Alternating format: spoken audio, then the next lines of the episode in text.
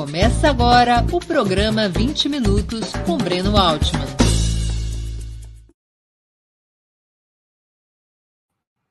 Bom dia! Hoje é 8 de novembro de 2022. Estamos dando início a mais uma edição do programa 20 Minutos. O recurso desmedido às fake news por parte do bolsonarismo colocou o Brasil frente a um dilema constitucional e jurídico. Quais os limites da liberdade de expressão? O mundo responde a essa questão de diferentes maneiras. No Reino Unido, por exemplo, praticamente não há limites. Podem ser convocados atos diante do palácio de Buckingham, bradando morte ao rei e nada irá acontecer. Somente haverá suposição de crime se alguém efetivamente matar o monarca ou tentar fazê-lo. Sem materialidade não há crime. A palavra não é crime. No modelo britânico, não há hipótese de censura prévia ou eliminação do direito individual à palavra, salvo em situações de guerra declarada. Quem vier a se sentir atingido por calúnia, injúria ou difamação, incluindo o poder público, terá que abrir processos de indenização que são rapidamente julgados e podem atingir valores incalculáveis. Já na Alemanha, por exemplo, a música é outra a leis criminalizando determinadas posições consideradas antidemocráticas, para as quais a liberdade de expressão está taxativamente eliminada, como é o caso da negação do Holocausto ou a defesa do nazismo. No passado germânico não muito distante, quando o país ainda estava dividido em dois, na banda ocidental a defesa do comunismo também era crime. Qual modelo deveria servir de referência ao Brasil? Como reagir frente às plataformas digitais e às redes sociais? Aceitar a autorregulação ou impor regras públicas? O tema ganha ainda mais importância porque tem reflexo direto sobre a liberdade de imprensa, sobre os limites formais dessa liberdade e sobre os controles públicos que podem e devem ser exercidos sobre essa, essa atividade. Claro que nem de longe esse é o principal desafio para a comunicação brasileira, cujo maior obstáculo é econômico. De propriedade privada e monopolista, os principais veículos, especialmente as emissoras de rádio e televisão, são comandados por umas poucas famílias que efetivamente têm o direito real à liberdade de imprensa, embora formalmente esse direito se estenda a toda a sociedade. Para conversar sobre esses assuntos, nosso convidado de hoje é Eugênio Butti. Graduado pela Faculdade de Direito da Universidade de São Paulo, é jornalista de profissão e professor por vocação. Titular da Escola de Comunicação e Artes da USP, ocupou funções de relevância em várias das principais redações do país também presidiu a Rádio Brás entre 2003 e 2007, durante o primeiro governo Lula. É autor de diversos livros sobre comunicação, entre os quais se destacam O Peixe Morre pela Boca, Em Brasília, 19 Horas e Existe Democracia Sem Verdade Factual? Bom dia, Eugênio. Muito obrigado por aceitar nosso convite. Uma honra ter novamente sua presença no 20 Minutos. Bom dia, Breno. Bom dia a todo mundo que nos acompanha. A honra é minha, sem nenhuma força de expressão. Muita honra para mim estar aqui. Eu acompanho seu trabalho há mais de 40 anos e gosto muito.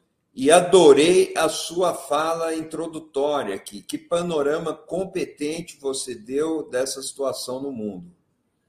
Vamos lá, então, a primeira pergunta, Eugênio. Como está exposto na apresentação do programa, a regulação da liberdade de expressão não é um ponto pacífico. A extrema polarização da vida política colocou o Brasil diante de um impasse para definir qual o modelo ou a jurisprudência mais conveniente à defesa da democracia. Na sua opinião, devemos nos aproximar mais das flexíveis regras britânicas ou das rígidas normas germânicas? Olha, eu começo dizendo que, mesmo no Reino Unido, que é o berço da liberdade de imprensa, ou um dos, Foi, foi lá, foi na Inglaterra, que uh, a ideia de que uma mensagem, um livro pode ser impresso sem pedir licença para a autoridade ganhou corpo. Isso acontece ainda no século XVII com as areopagíticas. A areopagítica é uma carta que John Milton dirige ao parlamento inglês, defendendo esse ponto de vista. Isso é uma conquista fundamental da liberdade de imprensa. Começa com o direito de imprimir. O direito de imprimir antecede o que nós chamamos de liberdade de imprensa. Em inglês, seria uma diferença entre right to print e freedom of press. O direito de imprimir é o direito que um cidadão tem de levar aos demais um conhecimento sobre uma posição que ele defende ou algo que ele gostaria de narrar, de compartilhar. A liberdade de imprensa, quando surge como um valor, como um conceito, como um princípio, ela traz junto o direito de criticar o poder, de discutir, de fiscalizar e de criticar o poder. Isso constitui a liberdade de imprensa. Mas, mesmo no Reino Unido, nós temos contradições. Eu quero apontar algumas. É... Ah, olha que bonito, vocês. É, isso é demais, né? Essa agilidade. Aí está a areopagítica de John Milton. Muito bacana. É... Vocês já puseram o frontispício no ar. Muito, muito legal. Agora, vamos pensar uma coisa. É, no Reino Unido, a, a discussão sobre a liberdade de imprensa, mesmo lá sendo o berço ou um dos berços da liberdade de imprensa, ganhou relevância de uns 20, 30 anos para cá, porque há sim limitações expressas é, para certas circunstâncias. No caso de crimes, é, não se noticia é, o nome de suspeitos, é, são várias as circunstâncias. E, recentemente, é, um grande, notável editor do Guardian, Alan Rusbridger, que já se aposentou, está aí é, em plena forma, mas se aposentou da sua função, é, reclamava do que ele chamava de super injunction. As super injunctions eram medidas judiciais que proibiam os órgãos de imprensa de noticiar determinados temas sobre determinadas pessoas, de, é, proibiam por antecipação proibiam o assunto e, mais do que isso, proibiam que os jornais comentassem a proibição. Os jornais atingidos por essas medidas ficavam impedidos de comentar a proibição. Por isso, a, o apelido de super injunctions. E mesmo o Guardian, quando estava é, noticiando é, o grande furo do Glenn Greenwald, que foi sobre o caso da espionagem americana. É, Snowden. Isso, o, o caso do Edward Snowden, que se refugia na Rússia, toda uma história. E é incrível o furo do, Alan, do Glenn Greenwald. Mas é, o Guardian recebe visita de autoridades que querem e exigem é, o disco com os arquivos, é, toda uma trama complicada de cerceamento, sim, da liberdade de expressão e da liberdade de imprensa. Tudo transcorreu é, bem, até porque é, eu, eu, desconheço os bastidores dessa história, mas se conta que é, o pessoal entrega o disco, mas guarda uma cópia. Enfim, o caso se torna público, mas e, e todo mundo fica sabendo o que, que era o, o, o, sistema de espionagem da NSA, é, des, é, desvelado pelo Edward Snowden, é, um grande escândalo, até registros é, de telefonemas é, da presidente, então presidente Dilma Rousseff, tinham sido hackeados. Veja bem, os dados sobre os telefonemas, não os próprios telefonemas, mas um escândalo. Não se imaginava que a, Agência Nacional de Segurança nos Estados Unidos é, chegasse a esse nível de bisbilhotice, né? E, e, e, depois a dificuldade de dar a história, de publicar a história, com autoridades intimidando as, a, a, a redação do Guardian. Tudo transcorreu bem, mas eu, eu lembro desse episódio e lembro das Super Injunctions exatamente para lembrar junto que o tema da liberdade de expressão é, é muito controverso no mundo todo, mesmo no Reino Unido. É, sim, lá existe aquele princípio do speaker's corner, né, que fica todo mundo. É, no Hyde Park a pessoa chega, pode falar tudo que ela quiser, é ótimo. Não, ou os tabloides sensacionalistas que foram uma construção baseada na mentira, né? Sim, Muitas vezes. mas se a gente voltar ao, ao caso dos tabloides, nós também vamos encontrar problemas. É... Enfim, pela veiculação de nomes das de pessoas, é, pela é, iniciativa de vasculhar é, celulares de pessoas, de uma garota que estava desaparecida.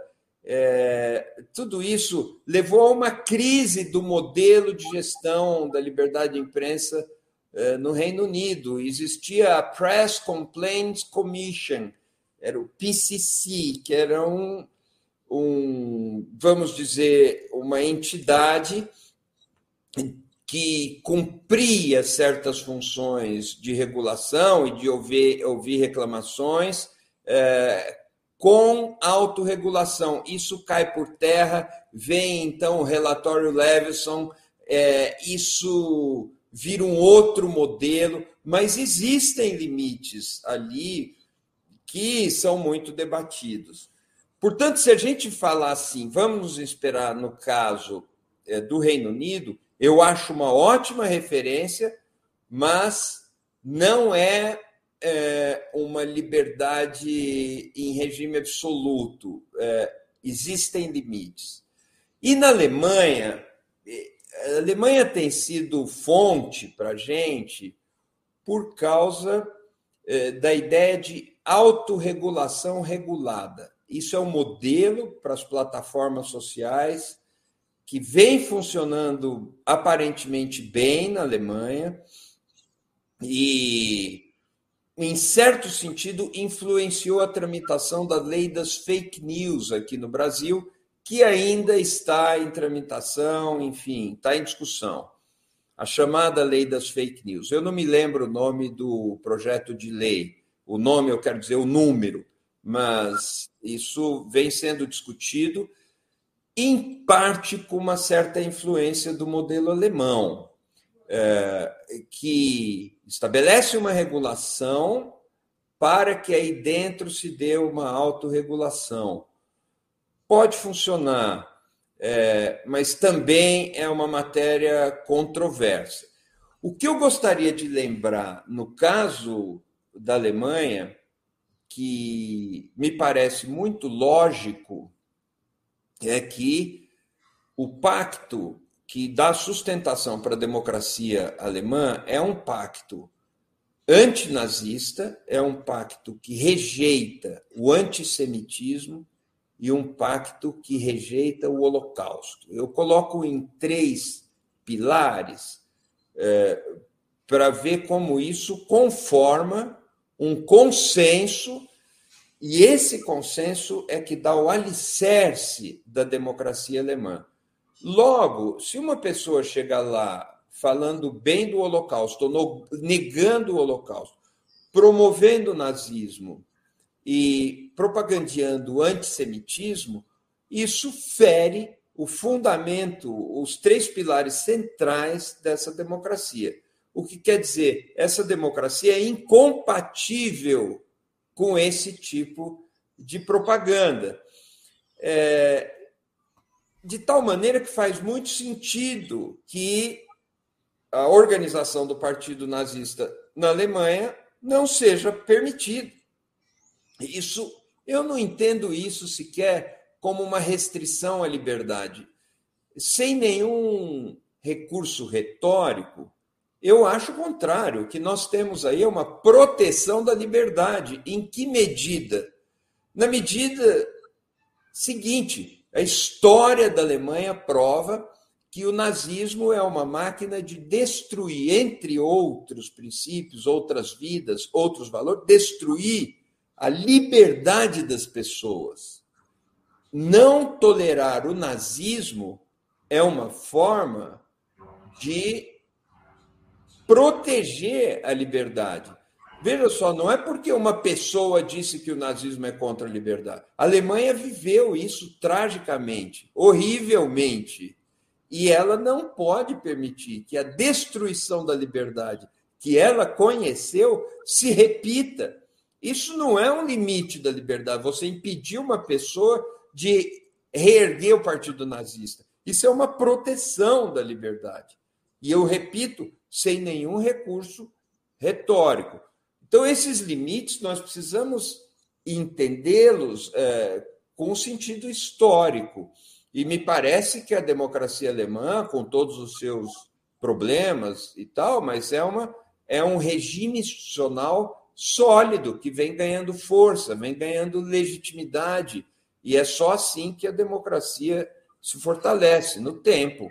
Se você é, permite o nazismo, permite a negação do Holocausto, é, e permite o antissemitismo, que, veja bem, são, são formas de destruição da paz, da justiça social, do respeito, dos direitos humanos, é, se você permite isso, você permite a negação da democracia que foi tão difícil de construir. O, o impasse, enfim, é difícil, é muito difícil, mas está presente em vários países. Deixa eu fazer uma pergunta sobre uma situação especificamente brasileira para a gente compreender melhor o teu ponto de vista. Há situações, além dessas que você já se referiu, e das situações de guerra declarada, nas quais a justiça poderia ou deveria impor censura prévia, como a extrema-direita acusa ter ocorrido na campanha eleitoral contra a Rádio Jovem Pan? Não houve censura prévia da Rádio Jovem Pan. Não houve. É, o que acontece é o seguinte: em primeiro lugar, precisamos entender que a propaganda eleitoral é, precisa ser vista como tal, ou seja, como propaganda. A propaganda eleitoral é, é objeto de uma legislação específica, sempre atualizada através das súmulas do Tribunal Superior Eleitoral, e essa legislação protege é, a verdade e protege as condições de igualdade numa competição, é, que é uma disputa, disputa eleitoral. É, o que o Tribunal Superior Eleitoral procurou preservar foi o bom termo dessa propaganda enfatizando, e esse foi o sentido da medida recente do ministro Alexandre de Moraes, que um conteúdo previamente é, vetado ou previamente é, definido como mentiroso ou um conteúdo que tenha sido é, pedido a sua suspensão, que tenha sido tirado do ar por medida judicial, ele não pode voltar é, de outra.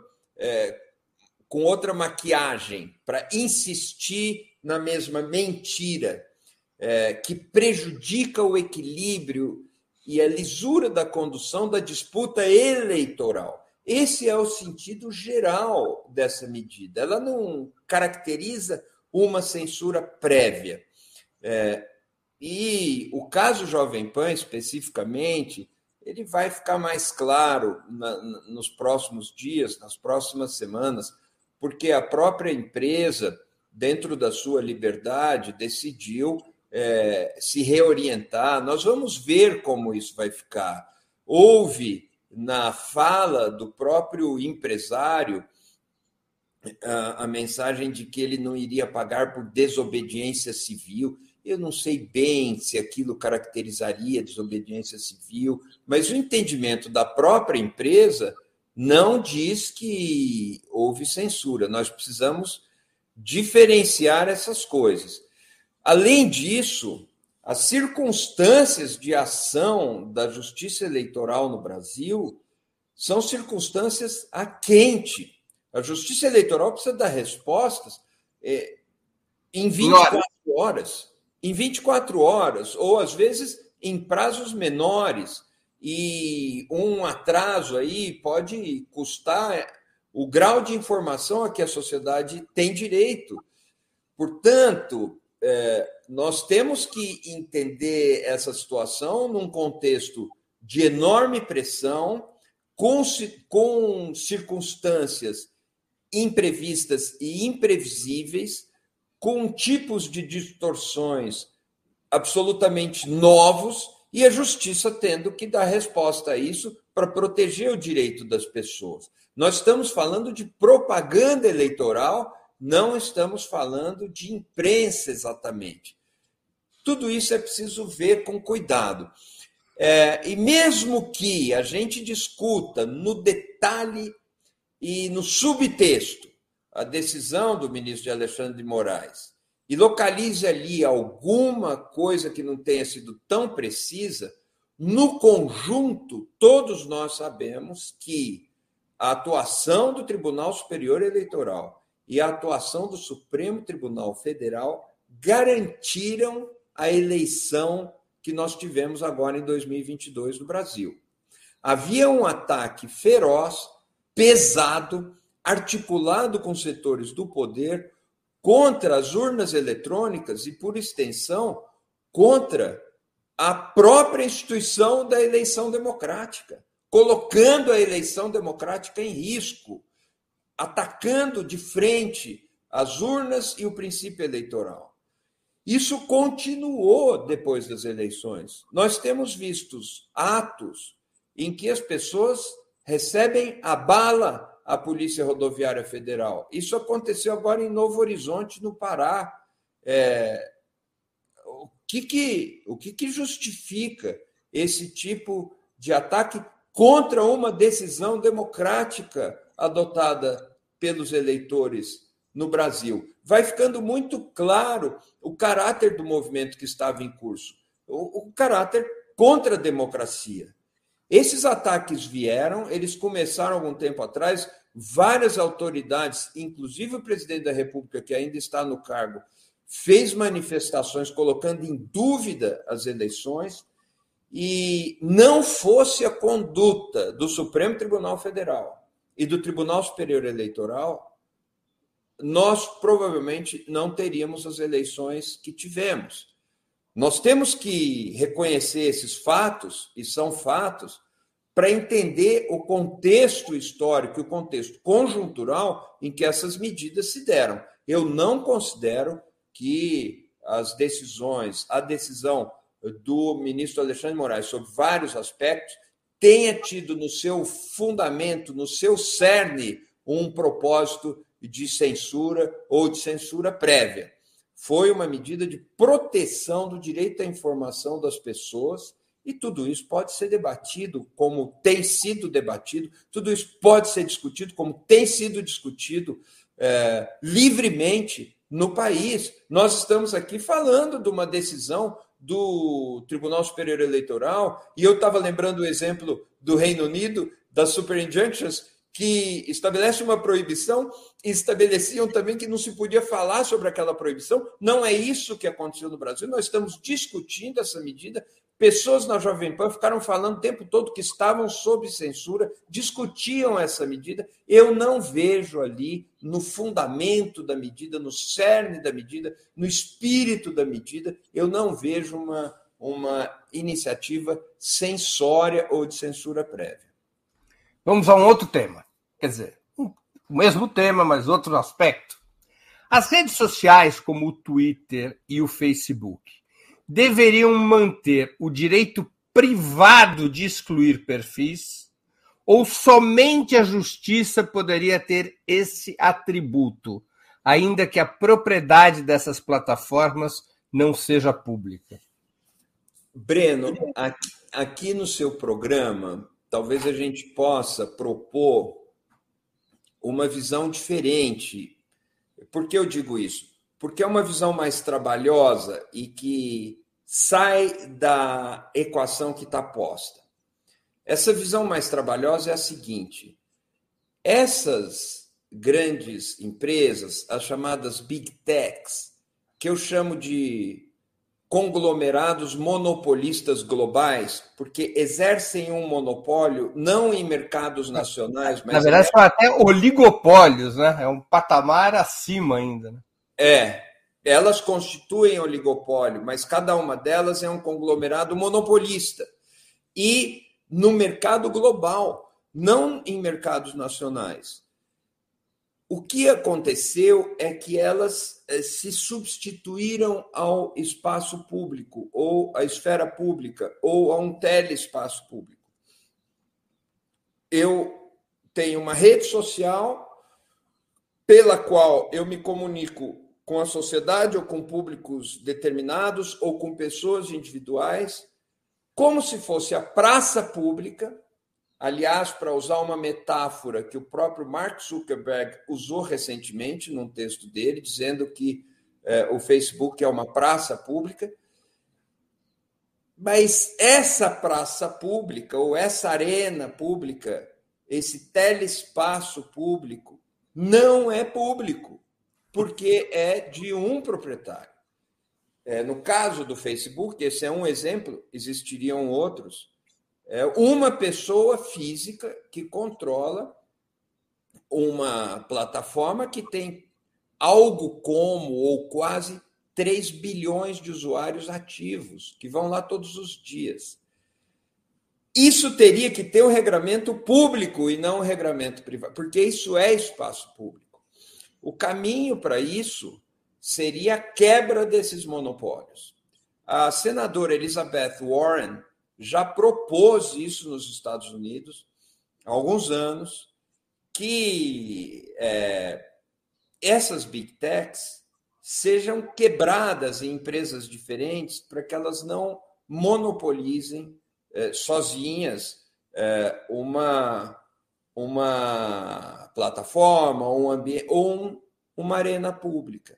Se é pública, a arena precisa observar regras públicas. Portanto, o que eu, o que eu digo é: o regramento tem que ser público. Se a empresa vai cumprir determinada função acessória a esse regramento, Podemos discutir, mas o princípio é que aquilo, se é uma praça pública, como diz o próprio Mark Zuckerberg, tem que ter uma regra pública e não privada. O que isso significa? Isso significa que os critérios é, do algoritmo precisam ser conhecidos. Isso é uma caixa preta. Ele é uma caixa preta total como ele funciona, que dado eles pegam, é, como esses dados são usados. Um pouco disso nós podemos ver com o escândalo do Cambridge Analytica, tanto na eleição do Brexit, na decisão do Brexit em 2016, como também em setores da campanha de Donald Trump, também em 2016. Foi possível por um caso, perceber que dados coletados por essa plataforma, pelo Facebook, eram fornecidos é, para que uma estratégia de propaganda pudesse individualizar as mensagens. vou repetir, individualizar. A inteligência artificial, os algoritmos, esse maquinário, ele consegue acompanhar pessoa por pessoa e modular que tipo de estímulo vai para aquela pessoa em que momento. Isso é possível fazer tecnologicamente. A gente não tinha muito conhecimento disso e da precisão disso. Com o escândalo do Cambridge Analytica, isso ficou um pouco claro. Mas esses, esses funcionamentos, essas, elas são inacessíveis, inalcançáveis. Eu vejo que, às vezes, eu pergunto para alguns desses grandes grupos que estão no Brasil é, quanto eles faturam de publicidade no Brasil, e mesmo esse número ele não é inteiramente público. Inteiramente eu estou sendo gentil. Ele não é quase nada público. Nós não sabemos. É, ora, essas questões é, deveriam estar na nossa cabeça quando a gente fala disso. Se isso está acontecendo no espaço público, significa o seguinte: no espaço em que as pessoas conversam sobre os seus problemas comuns e extraem daí decisões ou consensos, se isso acontece aí, o regramento tem que ser público. Como é que pode uma eleição nacional é, ter a interferência de algoritmos que a gente não sabe como funciona? Como é isso? Então, esse é o princípio. Se isso acontece no espaço público, o regramento tem que ser público. O marco regulatório público deve dizer como funciona, em que termos que funciona. Voltando um pouco no tempo, a gente vê que, por exemplo, na Europa, quando uh, as televisões e as emissoras de rádio eram predominantemente públicas, havia um critério que era impedir que o capital colonizasse o debate público. E por isso que nos países da Europa as emissoras públicas foram tão importantes. Na Alemanha elas ainda são claro. extremamente importantes. E mesmo nos Estados Unidos existe, a gente não pode esquecer, a Comissão Federal de Comunicação. Essa comissão é fundada em 1934 e regula a competição das emissoras de rádio e televisão, dos jornais, para impedir concentração de poder. E ao contrário Isso... do que muitos pensam, é um, é um controle muito rígido. É, é os Estados Unidos não é essa casa da mãe Joana em matéria de comunicação, como muita gente diz que é. Existe um controle. Ele acerta, ele erra, é, tudo bem, mas isso é parte da democracia. As democracias sólidas, elas têm uma regulação muito forte da comunicação. Exatamente por isso. Se uma coisa acontece no espaço público, ela deve ter regramento público. De uns tempos para cá, nós temos algo acontecendo no espaço público e até nós temos algo sintetizando espaços públicos, criando novos espaços públicos que seguem uma regra privada. Por princípio, isso não fecha, isso não está bom. Por princípio, isso deveria ter um regulamento, um, um regramento público.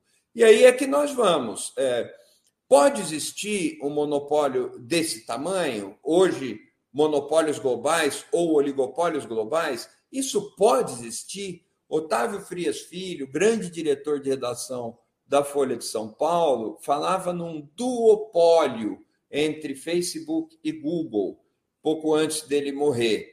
É, isso, isso é democrático? Isso é legítimo? Isso pode existir?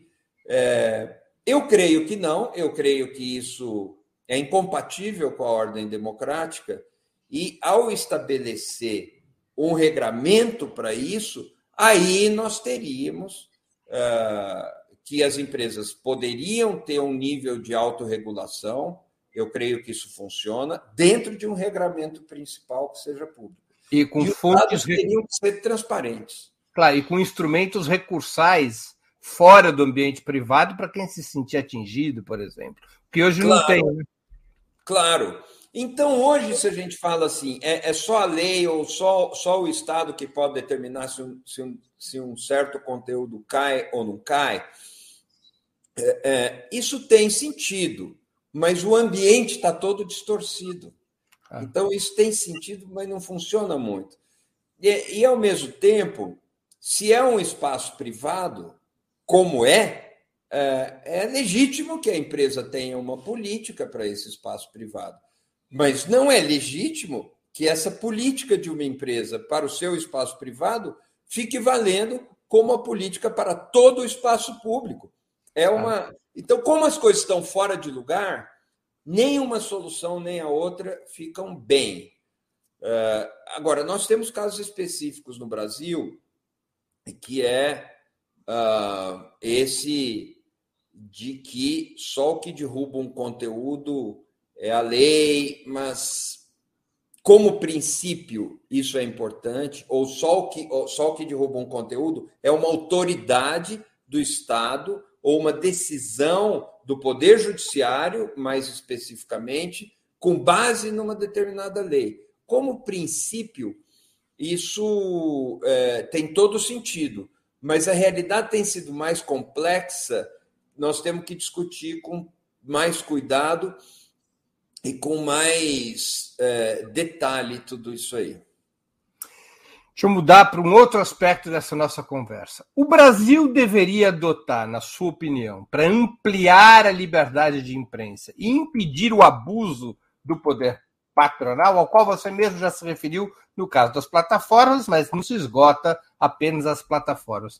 Para buscar, então, ampliação da liberdade de imprensa e impedir o abuso do poder patronal, Regras como a cláusula de consciência deveriam ser adotadas. A cláusula de consciência, para que nossa audiência acompanhe, dá ao jornalista o direito de se recusar a escrever ou assinar reportagem ou artigo que viola a sua apuração ou seus princípios.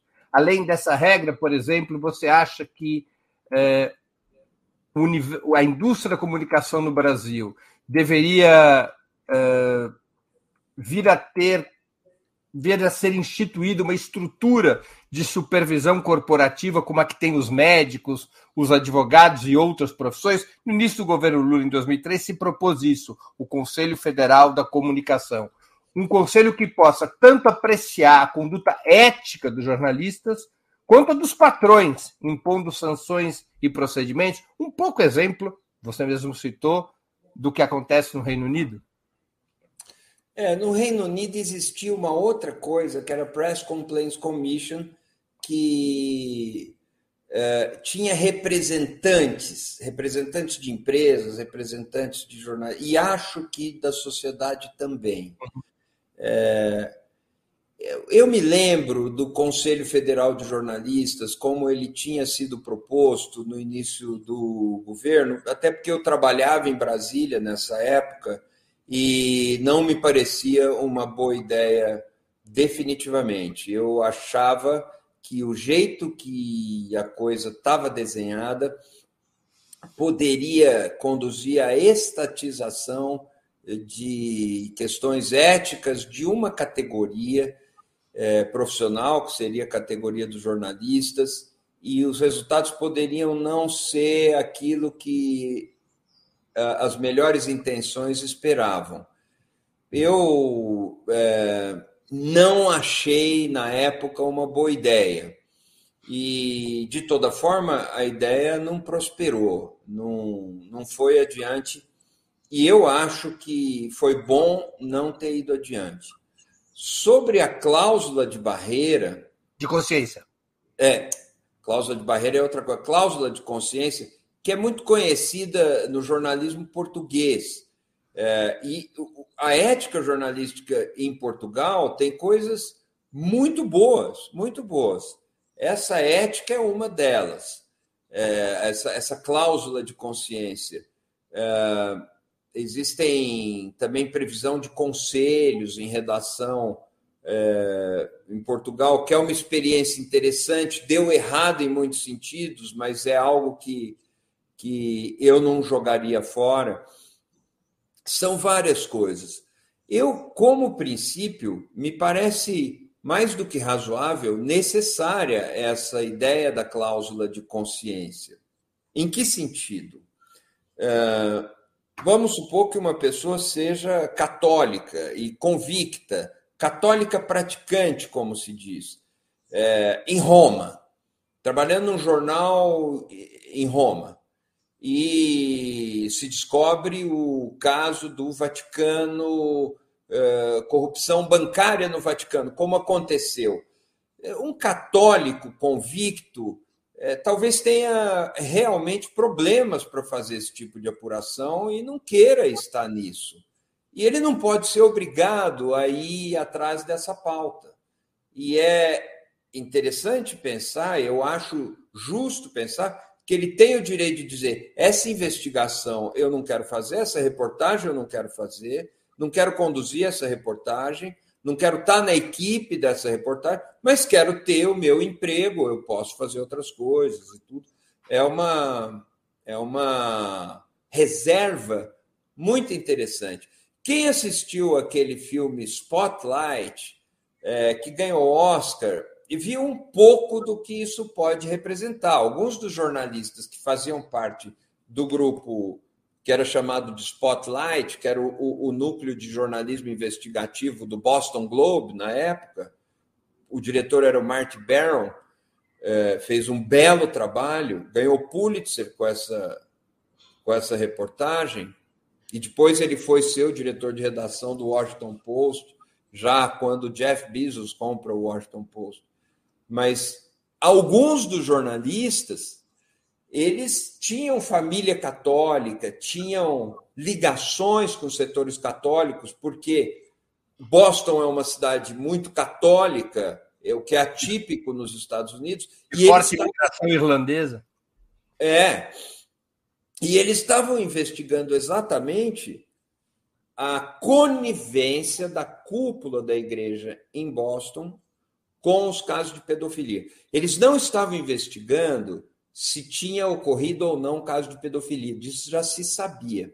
Eles estavam investigando a, a possibilidade na cúpula da igreja. É essa questão. Isso teria muito impacto para a igreja, para a imagem da igreja. É difícil, é, claro, para uma pessoa que seja católica e que sinta, é, puxa, isso vai é, derrubar a reputação da Igreja Católica.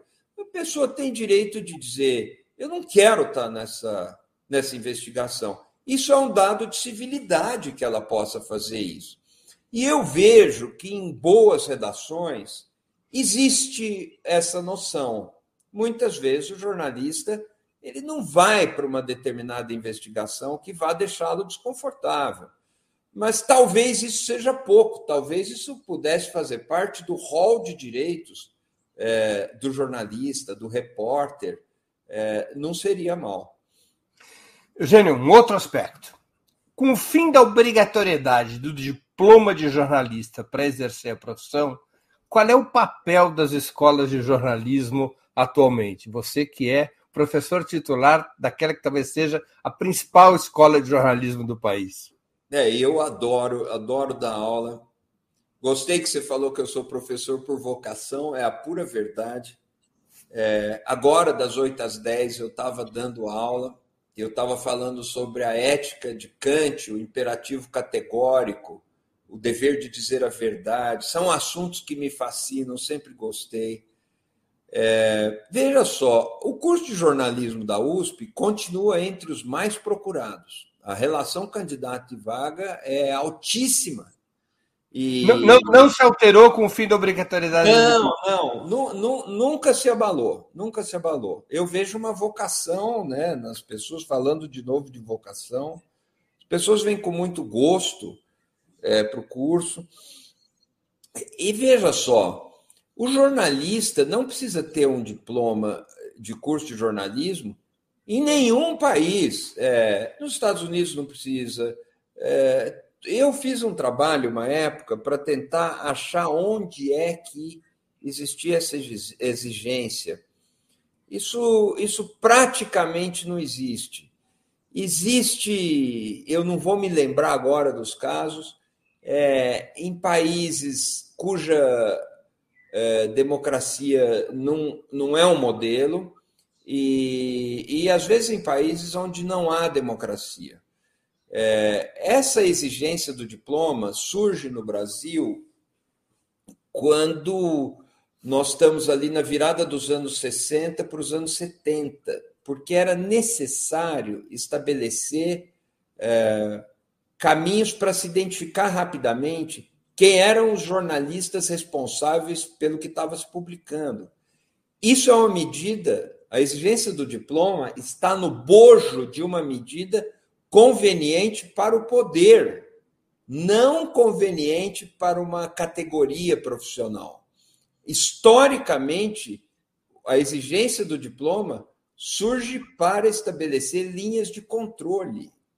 A gente precisa se lembrar disso. Eu nunca fui a favor da exigência do diploma para que uma pessoa possa exercer a, a, a função de jornalista. Eu pensava muito também. Aliás, por curiosidade, você se formou em jornalismo além de direito? Eu me formei em jornalismo. Eu me formei em jornalismo, eu dou eu aula não. de jornalismo, eu sou sindicalizado, eu sou da FENAGE, que é a Federação Nacional dos Jornalistas, é, voto em todas as eleições do sindicato, mas nunca, nunca eu achei que a exigência do diploma fosse alguma proteção para a categoria e, ou para o direito à informação do cidadão. Eu nunca fui convencido, claro que pode ser que eu esteja errado, mas eu nunca fui convencido por algum argumento nesse sentido. É, pelo contrário, eu via muitos problemas nisso aí. É, ou seja, isso não tem por que afetar a procura de um curso de jornalismo. No mundo inteiro, é, não existe essa exigência de diploma e as pessoas vão estudar jornalismo e os jornais contratam pessoas que estudaram jornalismo. Eu gosto muito do curso de Columbia, por exemplo, nos Estados Unidos, que é um curso de pós-graduação, ou seja, é um curso que dura um ano, às vezes dois. Eles têm aquele Master of Arts e o, e o enfim, é, são, são dois tipos de pós-graduação. Um é um pouco mais extenso, mas o, a pessoa já estudou outra coisa, e em termos simples, e eu estou falando aqui porque a organização do curso superior nos Estados Unidos é bem diferente do Brasil, mas, em geral, a pessoa estudou. Aqui fez... corresponderia um pouco a uma extensão universitária, talvez, não? Seria isso. E a gente. É, seria como se no Brasil a gente oferecesse um curso de jornalismo de um ano, dois anos, para quem fez medicina, fez filosofia, fez matemática, fez engenharia. É, eu acho que esse modelo seria muito bom para o Brasil, mas nós não estamos numa época boa de fazer isso, porque o, o mercado está numa crise muito grande. Vai sair dela, mas hoje está numa crise muito grande. Então, pois agora. Bem, minha... Perdão. Não, não, desculpa. Mas, pois bem, é, com isso, você forma bons jornalistas e o New York Times vai lá e contrata aluno de Colômbia, contrata aluno é, de outras escolas. Existem centenas de cursos de jornalismo nos Estados Unidos. Como existe na Espanha, existe em Portugal, existe na França, existe em todo lugar. É, e a pessoa vai ser jornalista porque ela está preparada para aquilo. A exigência do diploma também era um problema, porque vamos imaginar um grupo é, social que quer fazer um jornal, quer fazer um site jornalístico. Ela pode fazer com as pessoas que ela tem. Se o diploma fosse obrigatório, ela teria que contratar alguém para figurar como jornalista responsável. como era a lei antigamente, o MTB, né? É, mas por que isso? Por que, que a pessoa não tem direito de falar? Ela tem. E funciona melhor se esse direito for real. É, então, eu, eu acho que é, o, o, o, diploma não ser mais exigido é, um, é uma vantagem, é, é um benefício. Agora, existem muitas outras mazelas que precisam ser observadas. Eugênio, ainda nesse aspecto, mas uma outra questão. As redes sociais fragmentando brutalmente o papel da imprensa como intermediária entre a realidade e a cidadania, essas redes sociais representam um golpe mortal ao jornalismo ou há um caminho possível de recuperação para essa atividade que está sangrando neste momento como profissão e como modelo de negócio? É, eu acho que é um golpe duríssimo, como você bem disse, e eu acho que existem saídas. É, mais do que isso, eu acho que se a democracia não for golpeada de morte, porque isso é uma possibilidade é, global, os indicadores de qualidade das democracias no mundo inteiro declinam, a gente tem que ter olhos para isso, mas se a democracia não for golpeada de morte, ela sim, haverá saída para a função da imprensa, porque a democracia depende da imprensa. É, em que termos eu digo isso? É preciso haver um processo profissional qualificado de fiscalização do poder, de averiguação de informações, de checagem, de investigação em profundidade, que só a imprensa pode fazer, e mais do que isso, só a imprensa profissional, em bases profissionais. A imprensa que remunera os seus profissionais dignamente e que tem métodos próprios, procedimentos, técnicas, que se caracteriza por uma ética específica, aplicada, que não se confunde com outras éticas de outras profissões. É, sem isso, a democracia não funciona, porque sem isso, a sociedade não tem acesso a informações críticas ao poder, é, informações que não são aquelas que o poder gostaria de divulgar, e com isso a sociedade não consegue delegar o poder, fiscalizar o poder e formar pessoas capazes de exercer o poder. A democracia só funciona com, com a imprensa por causa disso. Se uma democracia não tem imprensa, ela não é democracia por causa disso. É, por essa razão, eu acredito que a democracia vai forjar saídas para a crise aberta pelo que você apontou é, das redes sociais. E veja que coisa. Eu, por exemplo, sou do conselho da Agência Pública, que é um projeto jornalístico espetacular, que vai muito bem, que não tem fins lucrativos e tem colaborado é, com coberturas incríveis sobre situações graves, seja no meio ambiente, seja em violência contra a mulher, várias situações que a agência pública tem dado uma contribuição inestimável para a informação do cidadão e para o jornalismo. De outro lado, tem, a gente tem iniciativas como o Nexo Jornal, que vai bem, é um projeto aí privado, é uma empresa, é, mas que parte de um outro patamar, num outro paradigma, funciona muito bem. O New York Times está com 10 milhões de assinantes. É, e conseguiu mudar a sua base de sustentação, saindo do, do, da fonte publicitária, da receita publicitária, indo para uma receita que vem diretamente do público leitor, do público é, ouvinte, porque hoje. Aumenta a independência do veículo. E, e fortalece a independência, e está dando certo nós temos várias coisas que funcionam no Brasil numa nova base. Isso mostra que existem caminhos práticos, é, caminhos saudáveis, e não apenas mostra que o jornalismo tem uma sobrevida.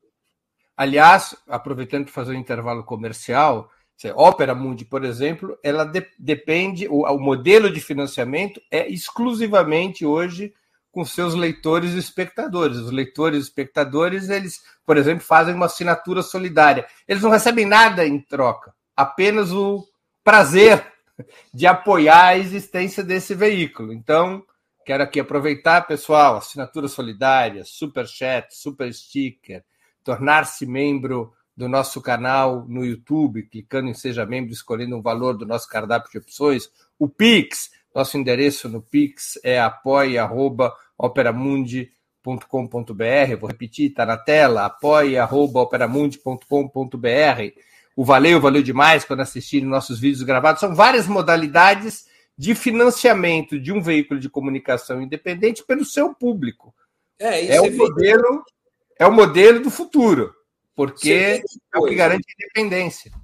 Eu quero, eu quero subscrever o que você está falando, é, encorajar as pessoas a apoiar. Eu apoio várias iniciativas, como um modesto professor da USP de, de receita é, e rendimentos limitados, mas apoio várias coisas. Apoiei agora eu sou também assinante do Suma Uma, que é o projeto da Eliane Brum. São coisas que estão se estabelecendo assim. É uma saída interessante.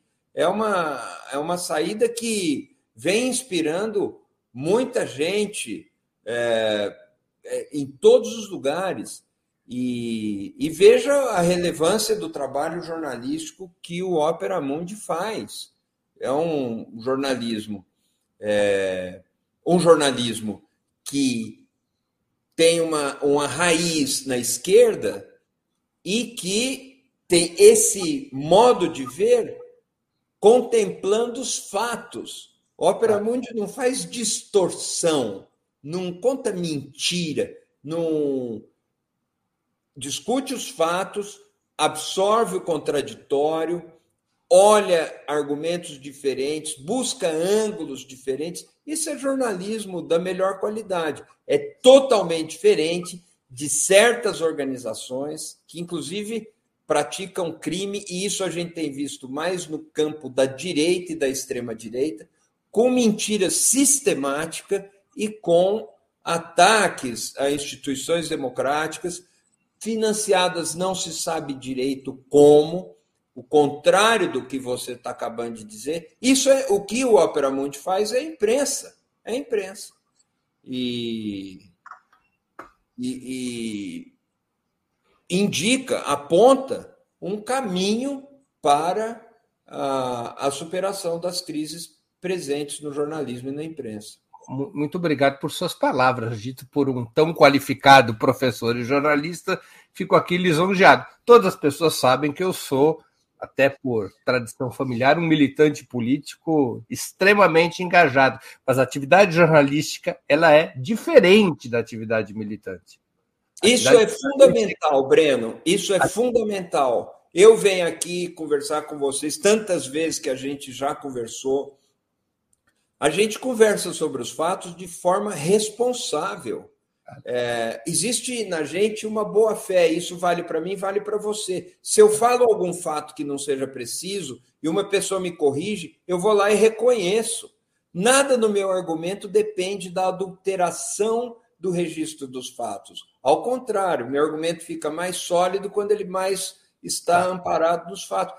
O mesmo procedimento vale para você. É, é básico, é elementar, mas é isso. Isso não o é. Jornalismo sem os fatos é propaganda, é uma outra atividade. O jornalismo ele depende dos fatos, ainda que a verdade nos incomode. Muitas vezes a verdade me incomoda como militante. Eu gostaria de não ter que trazer aqueles fatos à luz, mas é minha obrigação trazer fatos à luz, mesmo quando eles são prejudiciais à causa pela qual eu milito. Essa é a essência da atividade jornalística. Se eu me sentisse demasiadamente desconfortável com isso, eu teria outra profissão. Eu não sei fazer outra coisa, virei jornalista. Isso aí. Eugênio, deixa eu passar para uma outra, uma outra questão, que a gente está chegando ao final da entrevista. Ao contrário de, da trajetória de outros países, especialmente na Europa do pós-guerra, o Brasil seguiu um caminho quase totalmente privatista para construir sua indústria da comunicação, até chegarmos aos monopólios familiares atuais. Existe liberdade real de imprensa quando tão poucos grupos empresariais continuam a deter tamanho controle sobre a mídia tradicional? É, em tese, não, mas eu quero ir um pouco além nessa, nessa discussão. É, é claro que a concentração dos meios de comunicação em poucas empresas pode impedir a diversidade de vozes e de opiniões, de pontos de vista. Eu falei há pouco da FCC, a Comissão Federal de Comunicação dos Estados Unidos, é, criada em 1934, em atividade ainda hoje.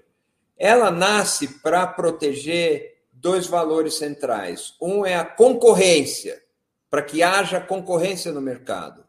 E, de outro lado, ela nasce para proteger a diversidade ou a pluralidade, que aqui são é, noções próximas. Diversidade e pluralidade são coisas diferentes, mas no caso daquilo que a Comissão Federal de Comunicação dos Estados Unidos tenta proteger, são praticamente a mesma coisa, porque é diversidade de agentes, de falantes, de atores, de emissores e a pluralidade de pontos de vista.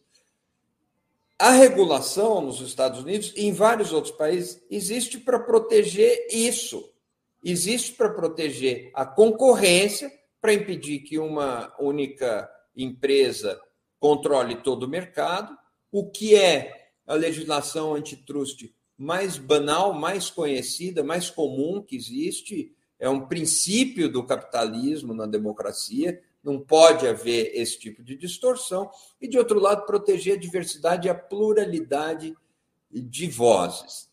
É, no Brasil, a gente tem essa distorção em algumas regiões. Nós temos, e mesmo no mercado nacional, essa, essa distorção é real quando a gente olha receitas de redes. É, se existe uma rede que tem uma receita muito desequilibrada em relação às outras, ou tem uma audiência muito desequilibrada em relação às outras, a gente pode ter, de um lado, um mérito, uma conquista de uma conduta talentosa, competente, etc., mas pode ter, de outro lado, uma distorção do mercado, e isso precisa ser sempre regulado. E isso funciona em todos os setores da economia, inclusive no Brasil, se pretende regular todos os setores da economia, poderia se regular também esse setor do mercado de forma mais competente. Nós não fazemos isso. Se existe uma concentração de propriedade, existe uma concentração de poder, e se existe uma concentração de poder, o nível de liberdade é um pouco abaixo do que seria desejável.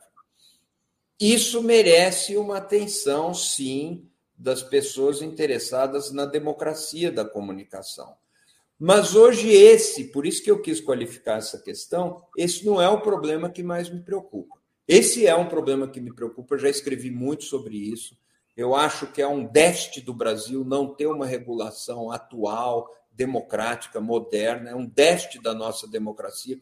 Isso é do interesse da democracia, não é do interesse da esquerda ou da direita. É necessário a gente fazer isso no Brasil. Mas o que mais me preocupa e que também pede uma regulação é a fusão que aconteceu no Brasil entre igreja, meios de comunicação e partido político. Essas três esferas teriam que funcionar separadamente, inclusive porque existem regras próprias tributárias para essas três esferas. É, nós não podemos ter na democracia uma igreja com, ou um grupo de igrejas com claros interesses partidários e, ao mesmo tempo, claros interesses no campo da radiodifusão, em redes e emissoras de rádio de televisão. Com imunidade tributária, por ser igreja. Aí, esse é um dos problemas, porque as igrejas têm um tratamento tributário próprio e as emissoras de televisão não. Se você tem vasos comunicantes entre as duas coisas, isso vira uma confusão e isso distorce o ambiente democrático também. Isso é nocivo. Mas eu não estou falando aqui uma, uma novidade. Todo mundo sabe que isso é muito nocivo e o único jeito de consertar esse tipo de problema é com regulação. E há uma terceira razão também, que é o lugar devido das emissoras públicas. Se nós não temos uma regulação, nós não temos um lugar para as emissoras públicas no Brasil. E aí eu volto ao ponto da sua pergunta. Nós tivemos uma formação privatista que nem os Estados Unidos teve. Nos Estados Unidos, existem emissoras públicas. Emissoras públicas são necessárias na democracia. Elas não são uma peça decorativa, elas são estruturalmente necessárias, por vários motivos. Nos Estados Unidos, a gente tem, no rádio, por exemplo, as emissoras da NPR, que é a National Public Radio. Essas emissoras têm um papel fundamental na informação e na cultura. Informação, os programas de jornalismo internacional da NPR são reconhecidamente de bom nível, tem uma ação importante, inclusive nas redes sociais, em televisão, existem as PBS, que são emissoras de TV, cerca de 360, algo por aí, é, menos de 400 emissoras, muitas delas que vivem da doação dos cidadãos. É, há emissoras muito boas ainda hoje que desempenham lá um papel. São emissoras públicas, sem fins lucrativos, elas são independentes do poder e são consagradas nos Estados Unidos. No Brasil, nós não temos isso. Nós não temos um lugar estabelecido para as emissoras públicas. E, e, e isso nos prejudica muito. A gente poderia ter feito um avanço sobre, nessa matéria no passado, mas nós não criamos estruturas independentes. As estruturas eh, que foram criadas eram muito, eram muito vinculadas, submissas a governo. Eu quero, eu quero entrar nesse assunto, até a última pergunta da entrevista, para você não, não correr o risco de um spoiler, mas eu queria te fazer antes uma pergunta sobre o outro aspecto que a gente estava conversando. O Brasil deveria adotar leis que quebram o monopólio econômico dos meios de comunicação? como existe em diversos países e está previsto na própria Constituição Nacional, a Constituição Nacional proíbe, por exemplo, a propriedade cruzada dos veículos de imprensa. Um mesmo é, grupo não pode ter uma cidade, rádio, televisão, jornal. É, a Constituição não fala, se eu estou bem lembrado, de propriedade cruzada, mas ela fala que a comunicação não pode ser monopólio e oligopólio, ela não pode ser função de monopólio e oligopólio. Isso está no artigo 220, 221, 222 da Constituição. Acho, salvo engano, não fala em propriedade cruzada, mas fala que os meios de comunicação não podem ser objeto de monopólio e de oligopólio.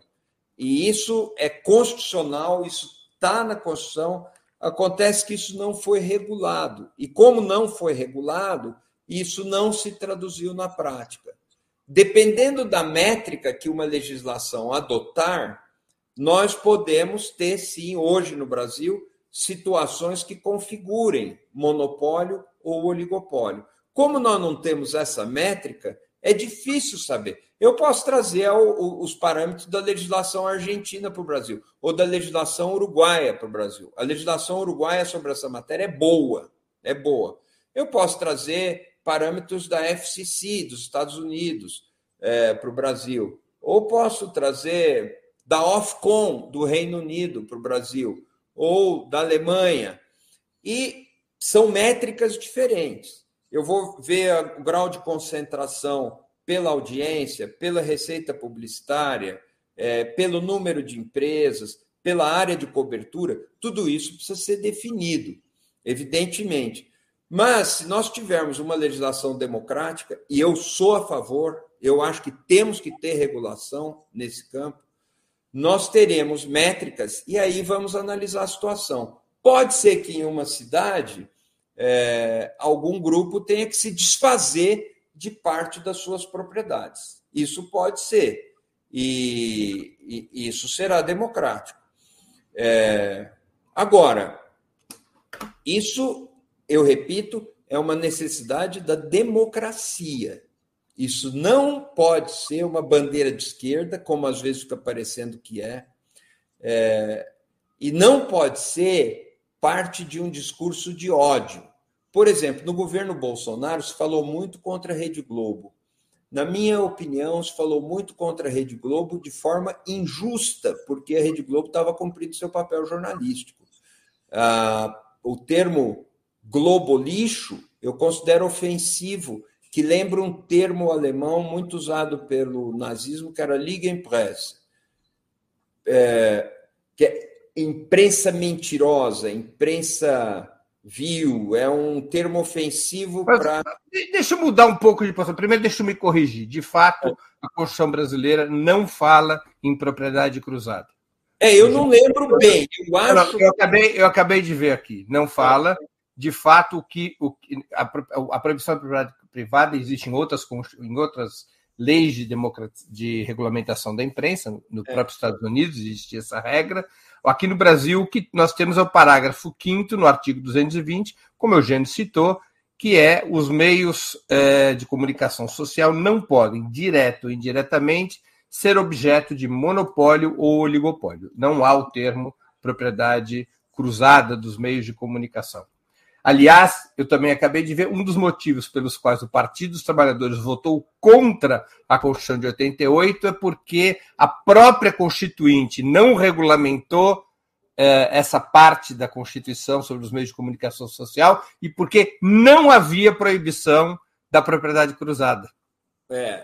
Foi uma das razões pelas quais a bancada do PT votou contra a Constituição de 1988. Eugênio, é uma pergunta de análise rápida. O comportamento dos grandes monopólios de comunicação no caso Lava Jato não, necessário, não, não necessitava de uma revisão profunda, especialmente da Rede Globo? Olha, a gente precisa estudar isso aí.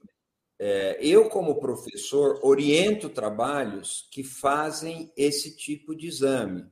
Eu orientei várias teses é, de doutorado, de mestrado e de trabalhos de conclusão de curso que vão fundo num ponto e fazem comparações. É importante a gente ver o que, que se procedeu, como se procedeu num determinado caso e é, estabelecer grupo de controle, né? Você precisa comparar com alguma outra cobertura do mesmo fenômeno ou comparar com uma cobertura feita pelo mesmo grupo, pela mesma redação em outro período. É, e, e, esse tipo de análise funciona e nos traz achados é, importantes. A única maneira de fazer isso que você propõe é estudando, é estudando. Eu não gosto de estabelecer um juízo geral ou generalizante, mas, tomando esse cuidado, eu tenho elementos para acreditar que houve uma falha técnica em geral, e toda consideração em geral ela contempla exceções, mas em geral houve uma falha de procedimento técnico na cobertura da Lava Jato, que foi tomar as informações vindas da Força Tarefa como se fossem isentas, desprovidas de qualquer interesse. Ora, a Força Tarefa, a confluência do Poder Judiciário com o Ministério Público é, e um grupo trabalhando é um polo do poder do Estado, seja o Poder Judiciário, seja o Ministério Público, que é executivo, mas é independente.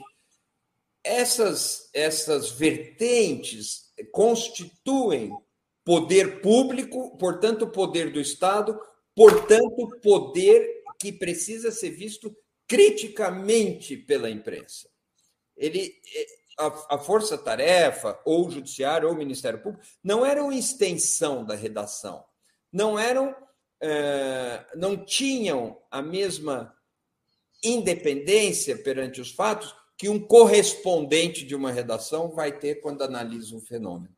Talvez esse ponto é, do procedimento jornalístico merecesse confiança, é, merecesse é,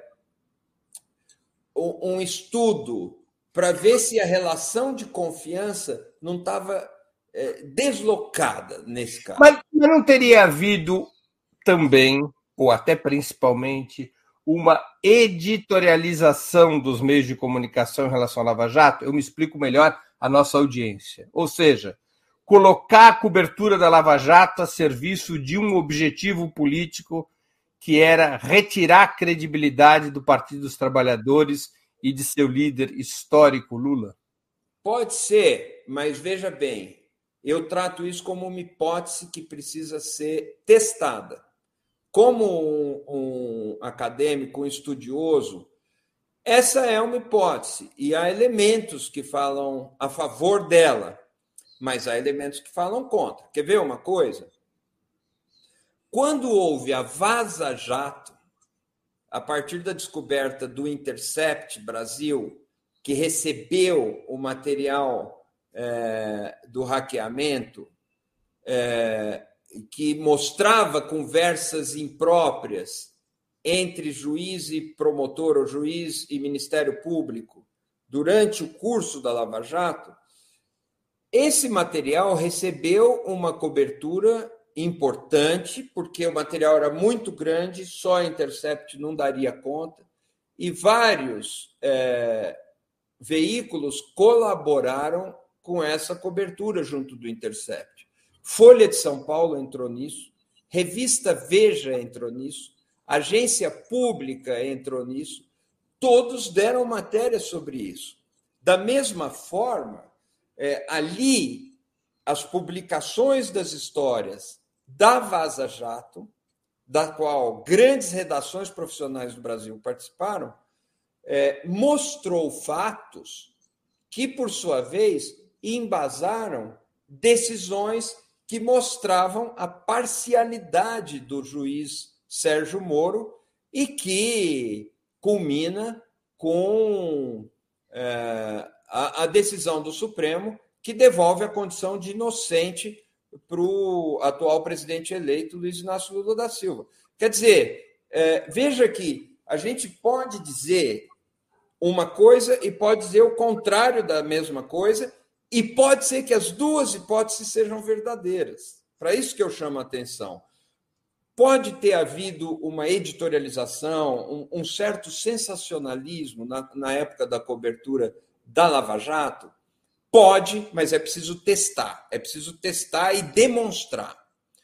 Pode ter havido é, um furor em torno da Vaza Jato que mostrou as irregularidades da Lava Jato, é, que confluíram depois para a devolução da condição de inocente para o presidente eleito hoje, é, Luiz Inácio Lula da Silva, também pode.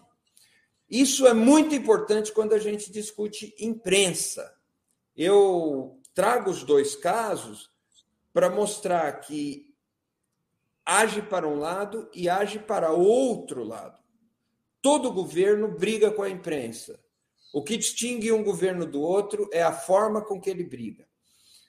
Governo, os governos do PT tiveram momentos de tensão com a imprensa mas nós nunca vimos a fala de algum dirigente do PT é, ou do governo do PT ou de ministros que às vezes não eram do PT, mas faziam parte do governo. Nós nunca vimos uma fala no sentido de que tivesse que fechar a imprensa, que tivesse que. É, nunca vimos é, agressão contra jornalistas na fala de um alto mandatário, algumas vezes com insultos contra jornalistas mulheres. Nós não vimos isso. É, todo governo tem tensão contra a imprensa ou em relação à imprensa. O que caracteriza o governo democrático é que ele não pede o fim da imprensa. O que caracteriza um governo com propensão autoritária é que ele pede o fim da imprensa. Eugênio, mais uma pergunta e uma pergunta difícil. A imprensa tratou corretamente o governo Bolsonaro? Ou exagerou nas tintas porque também se editorializou nesse caso? Eu acho que, é, veja só, é difícil dizer uma coisa em geral. Quando a gente fala da imprensa, a gente está falando do Ópera claro. Mundi também. Claro. É, quando a gente fala da imprensa, a gente está falando da Folha Universal, da Igreja Universal. Vamos nos restringir, então. Essa pergunta fica restrita aos chamados monopólios da comunicação, e particularmente o seu maior monopólio, que é a Rede Globo. É, mas não são monopólios. Tecnicamente, não são monopólios com nenhuma métrica de regulação que a gente possa ter no mundo. Pode ser que exista concentração regional, e conforme o critério, pode haver uma concentração nacional de audiência em televisão ou de faturamento publicitário, mas que são coisas é, dentro do ajustável, não são monopólios. Agora, vamos falar então da Globo, da Folha, do Estadão, é, vamos falar desses grupos do UOL. É, tratou corretamente o governo Bolsonaro? Na minha avaliação, sim eu quero dizer uma coisa. vou dar um exemplo. Agora, por exemplo, a Folha é, está designando os atos que estão acontecendo pós-eleição como atos antidemocráticos ou atos golpistas. A Folha usa um adjetivo. No meu modo de ver, esse adjetivo não é opinativo. Esse, esse adjetivo é objetivo. Do mesmo jeito que. Restritivo. É, ele cumpre uma função restritiva, mas que qualifica factualmente o que está. São claramente atos contra o resultado das eleições, claramente atos que pedem intervenção militar. Está escrito lá, ou pedem algum tipo de é, ruptura da ordem democrática o adjetivo cumpre uma função informativa e não uma função opinativa. Nesse sentido, a imprensa cumpre o seu papel. estou falando especificamente da Folha de São Paulo, especificamente numa locução que ela emprega para designar um determinado fato. São sim atos antidemocráticos, são sim atos golpistas. É claro que uma pessoa pode dizer, ah, você está misturando opinião com informação, e eu diria que não está, porque os adjetivos aí, eles não são opinativos, eles são factuais. Eles designam a extração do fato de algo que está acontecendo. É, durante o governo Bolsonaro, houve, em muitos momentos, uma uma mobilização de ataques ferrenhos contra a imprensa. É, a imprensa ficou sob ataque. Você pega, no caso da jornalista Patrícia Campos Melo, no caso da Vera Magalhães, mulheres, jornalistas competentes, é, testadas, experientes, sendo insultadas. É, isso tudo desequilibra um pouco a relação da imprensa com os fatos. Mas, no geral, e a imprensa tem que se defender, é óbvio, um jornal tem que se defender e os jornais têm que defender os iguais. É, isso talvez desequilibre um pouco o discurso no dia a dia, mas, no geral, a cobertura foi factual. Vamos ver o que foi objeto de discussão no debate público. É, orçamento secreto.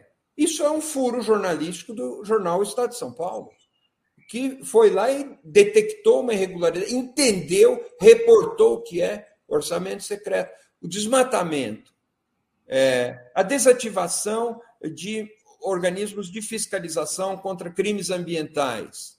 Essas e várias outras histórias foram conhecidas porque a imprensa cumpriu seu papel de apurar vários jornais, várias redações e de identificar os fatos.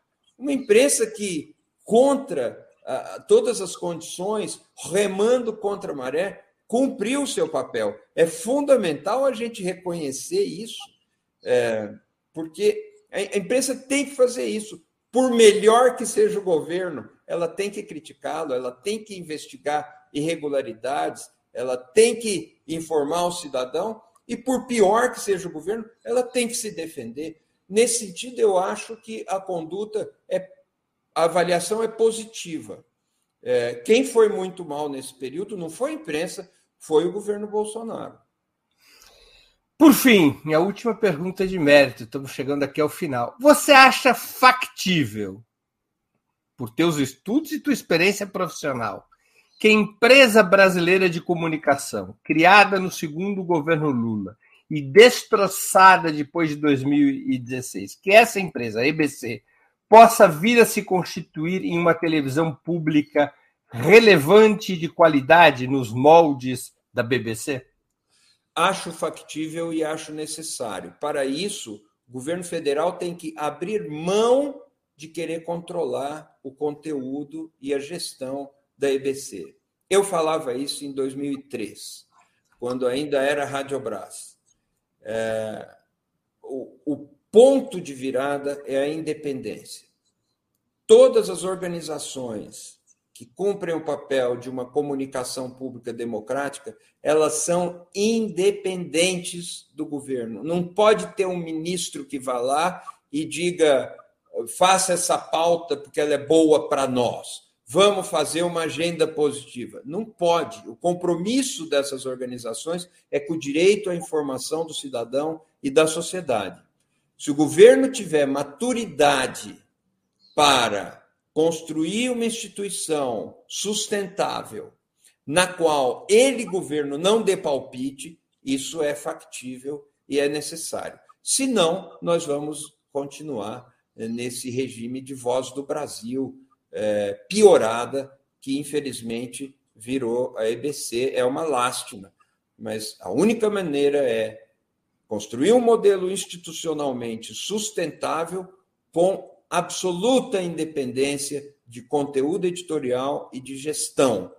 Aí sim nós conseguiríamos ir, ir nessa direção e a democracia precisa de instituições com esse perfil. Eugênio, nós estamos chegando ao fim da nossa conversa e eu queria fazer duas perguntas que eu sempre faço aos nossos convidados e convidadas antes das despedidas. A primeira, qual livro você gostaria de sugerir aos nossos espectadores? E a segunda, qual filme ou série poderia indicar a quem nos acompanha? Olha, o, o livro que eu gostaria de indicar é um livro que acaba de ser lançado pelo Tomás Zitman de Barros e por Miguel Lago, dois jovens pensadores jovens. O livro é Do que falamos quando falamos de populismo, publicado pela Companhia das Letras. O que é muito interessante é que ele, esse livro propõe o seguinte: nós não temos muita saída para a crise do autoritarismo que não seja por uma via de populismo do bem, entre aspas. Eles não usam essa expressão, populismo do bem, mas um populismo que fortaleça direitos, por assim dizer. É, e no Brasil nós teríamos esse modelo mais ou menos representado pela figura de Luiz Inácio Lula da Silva. Tem traços populistas é, na liderança de Luiz Inácio Lula da Silva? Esses dois autores diriam que sim, mas esse é um populismo que fortalece direitos. Contra um populismo, outro aí, o mais comumente chamado de populismo, que é o populismo obscurantista, de extrema direita e tal, é uma visão muito interessante do que é populismo. É um livro curto, rápido, eu recomendo vivamente. Filme e série. Olha, eu, eu eu gostei. Tem... Deixa aqui, antes de você sugerir. O Eugênio Butch, além de jornalista, é um primoroso crítico de novelas e séries. Então, não, não é uma indicação qualquer. Eu me lembro de ter tido a honra de ter editado, quando eu já fui dono de editora de livros, ter editado um livro fascinante que tinha vários aspectos de crítica a novelas. Na época, séries ainda não tinha o peso que tem hoje as séries, né? Eram os enlatados americanos, a gente não dava muita importância, que é o peixe morre pela boca. É, eu, eu, lembro, Breno, da, da, da, gente trabalhando com esse livro, foi uma maravilha. Eu tenho muito carinho por esse livro. Sabe que aqui no escritório, onde eu estou agora, eu tenho retratos do lançamento desse livro na parede. É um, é um período que eu adoro, gosto muito. Mas olha só, uma, e obrigado pelas palavras. Eu gosto de uma série que eu vi faz um certo tempo, mas me marcou muito, chama Years and Years.